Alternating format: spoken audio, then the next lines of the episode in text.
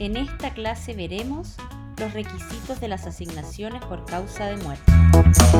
Requisitos de las asignaciones por causa de muerte. Para el estudio de los requisitos de las asignaciones por causa de muerte, es menester precisar que existen requisitos comunes a ambas asignaciones, es decir, requisitos que deben concurrir tanto en las asignaciones legales como en las testamentarias y otros requisitos que solo deben concurrir en las asignaciones testamentarias. Los requisitos comunes a ambas asignaciones, legales y testamentarias, son de orden subjetivo, es decir, deben estar presentes en la persona misma del asignatario para que la asignación sea válida. Estos requisitos son capacidad y dignidad del asignatario, el código también exige que se trate de una persona cierta y determinada, pero este requisito cobra real sentido en las asignaciones testamentarias. En cambio, los requisitos propios de las asignaciones testamentarias responden a exigencias objetivas, es decir, prerrogativas exigidas en la asignación misma para que sea válida. Estos requisitos se traducen en que el objeto de la asignación debe ser determinado o determinable. Requisitos comunes a ambas asignaciones. Para que la asignación legal o testamentaria sea válida, se requiere que el asignatario sea capaz y digno de suceder al causante. Veamos el primero, capacidad para suceder. La capacidad para suceder se define como la aptitud legal para ser sujeto de asignaciones por causa de muerte el artículo 961 del Código Civil dispone que son capaces y dignas todas las personas a quien la ley no haya declarado indignas o incapaces. Por lo tanto, al igual que en materia contractual, la capacidad es la regla general.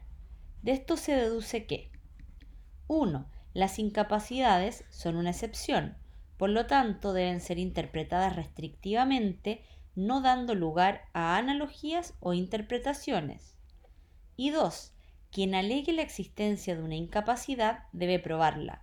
Sobre él recae el peso de la prueba. Vale señalar que la incapacidad para suceder se trata en definitiva de una incapacidad de goce o adquisitiva, pero no una incapacidad de ejercicio, pues al incapaz le está vedado adquirir por sucesión por causa de muerte. Sin embargo, se trata de una incapacidad de goce especial, porque no implica necesariamente que el sujeto esté privado de toda capacidad de goce, sino que solo le incapacita para adquirir una determinada asignación por causa de muerte, pero no necesariamente toda capacidad de goce, pues puede adquirir otros derechos diferentes a los sucesorios. Las incapacidades de suceder son los siguientes. 1. No tener existencia al momento de abrirse la sucesión. 2 falta de personalidad jurídica. 3. Haber sido condenado al crimen de dañado ayuntamiento. 4. La del eclesiástico confesor, aunque este requisito y el siguiente solo son exigibles en las asignaciones testamentarias. Y 5. La del notario y testigos del testamento. Estas incapacidades, a su vez, pueden clasificarse en incapacidades absolutas y relativas, dependiendo si la persona es absolutamente incapaz de suceder a cualquier persona o si su incapacidad es relativa y no puede suceder a una persona determinada. Dentro de las incapacidades absolutas se encuentran no tener existencia al momento de abrirse la sucesión y falta de personalidad jurídica. Y dentro de las incapacidades relativas se encuentran haber sido condenado al crimen de dañado ayuntamiento, la del eclesiástico confesor y la del notario y testigos de testamento. Veamos las primeras, incapacidades absolutas de suceder. 1. El artículo 962 del Código Civil señala que, para ser capaz de suceder, es necesario existir al tiempo de abrirse la sucesión. Para poder suceder una persona, es necesario existir en el día en que se produce la apertura de la sucesión, o lo que es lo mismo, al momento del fallecimiento del causante. Esto responde al principio general en derecho que exige existir para adquirir un derecho. En otras palabras, no es posible adquirir un derecho si no se existe. En nuestro código, en base al artículo 74, la existencia legal de toda persona principia al nacer, esto es, al separarse completamente de su madre, sobreviviendo un momento siquiera. Por lo tanto, no pueden suceder los que han dejado de existir al abrirse la sucesión, es decir, los que han fallecido antes que el causante, ni tampoco los que no han comenzado a existir cuando falleció el causante. Por ejemplo, Juan instituye como herederos a los hijos de Vicente.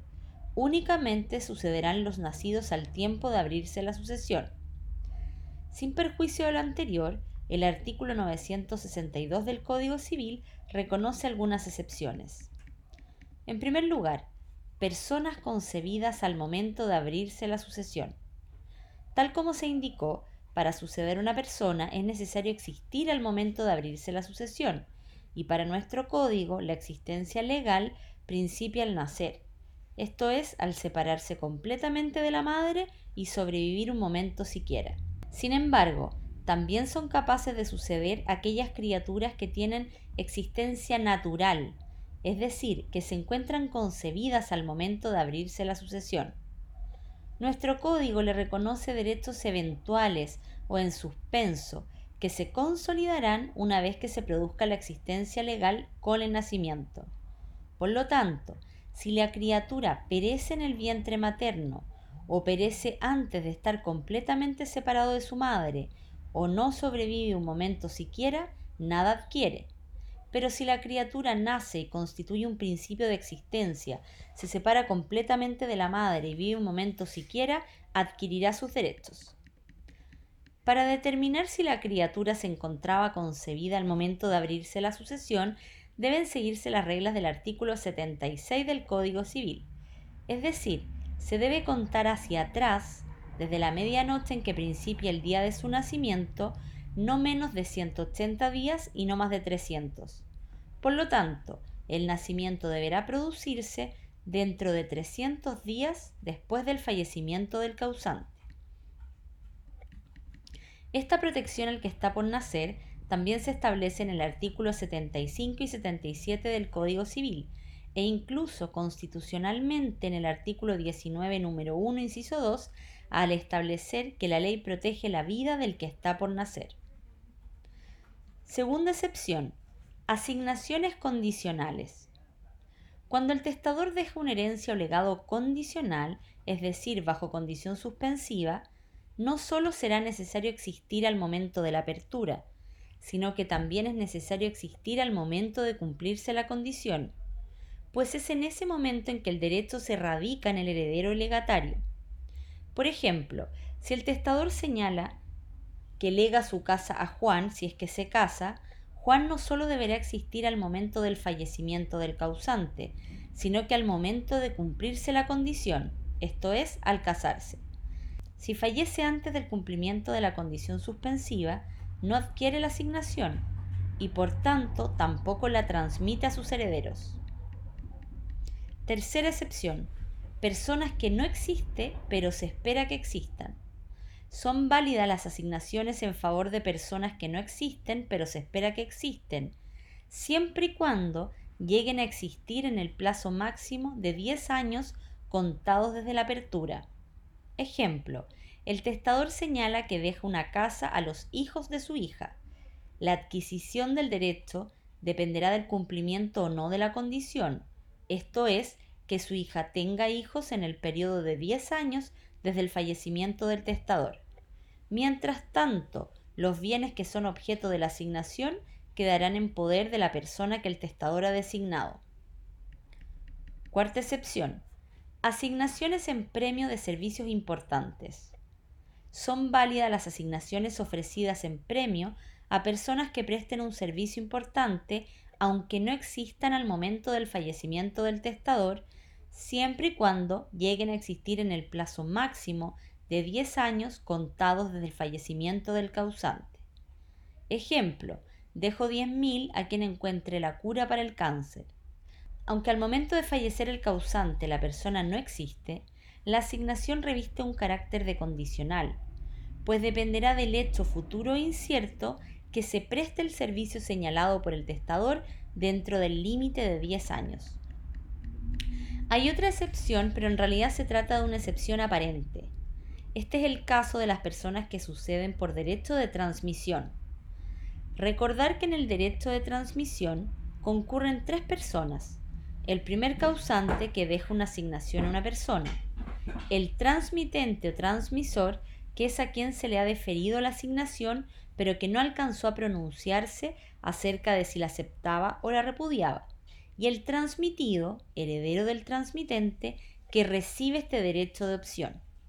Pues bien, este último, el transmitido, solo debe existir a la muerte del transmitente, pero no se exige que exista la muerte del primer causante. Pero como se dijo, es una excepción aparente, pues el transmitido no hereda del primer causante, sino del transmitente, por eso solo se le exige existir al transmitente. Segunda incapacidad para suceder. Aquellas entidades que carecen de personalidad jurídica, a las personas naturales se les exige contar con existencia legal al momento de abrirse la sucesión y a las personas jurídicas se les exige contar con personalidad jurídica al momento de abrirse la sucesión. Las entidades que carecen de personalidad jurídica no tienen existencia ante el derecho.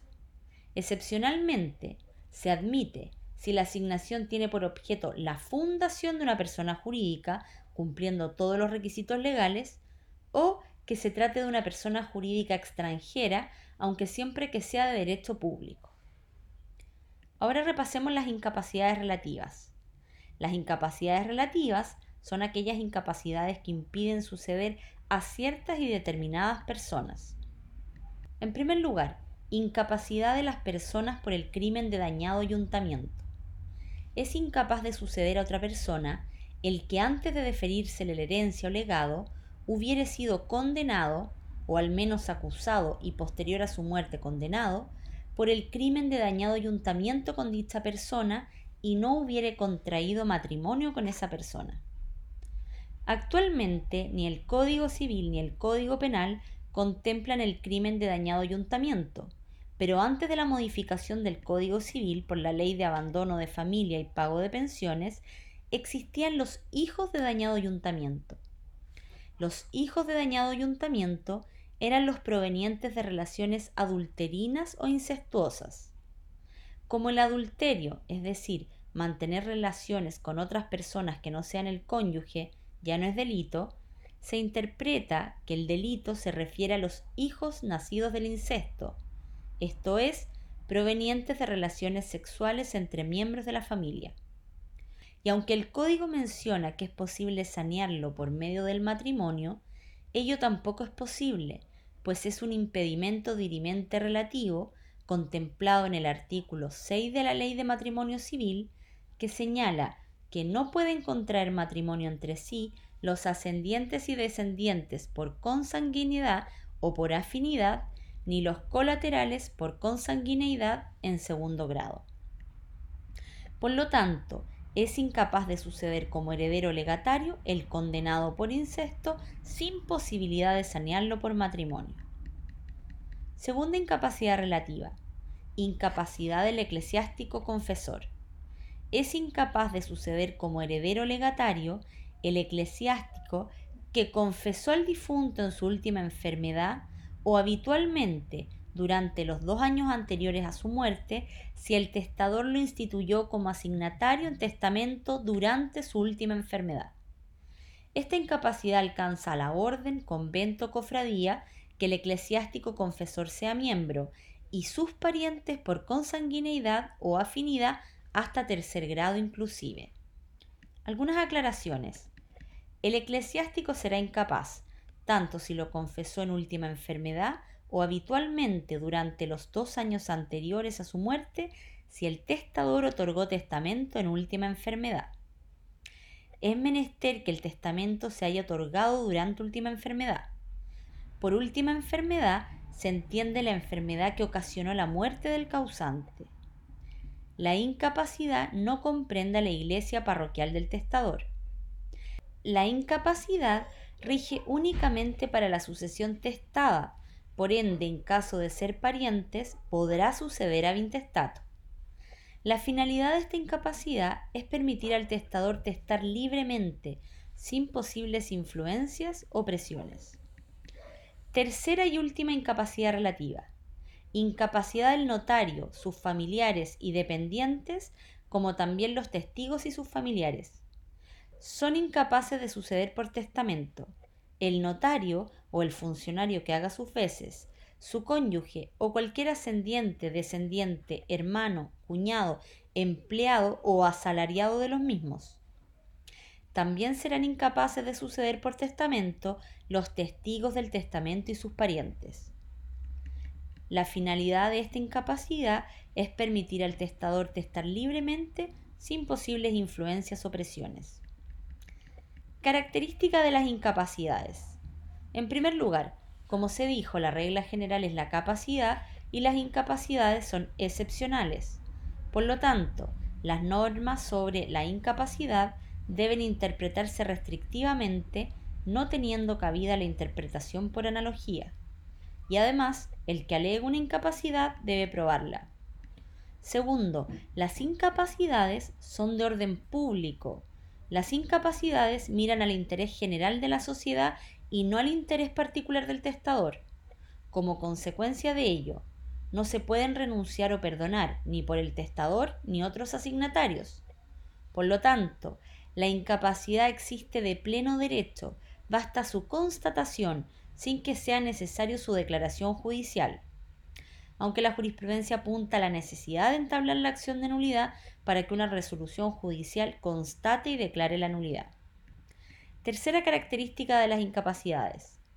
Si bien el incapaz no puede adquirir la herencia o legado por el modo de adquirir de la sucesión por causa de muerte, podría adquirir por el modo de adquirir de la prescripción, para ello es necesario que prescriban todas las acciones que pudieran intentarse contra él. De esto se desprende que debe concurrir la prescripción extraordinaria de 10 años. Y como última característica de las incapacidades, se aplican tanto en sucesión testada como intestada, salvo la del eclesiástico confesor y la del notario y los testigos del testamento, que solo tienen cabida en la testamentaria. Sanción de la incapacidad. Las asignaciones en favor de incapaces son nulas de nulidad absoluta por adolecer de objeto ilícito al contradecir normas prohibitivas, pero se tratará de una nulidad parcial porque afecta únicamente a la asignación misma, pero no al testamento en su totalidad.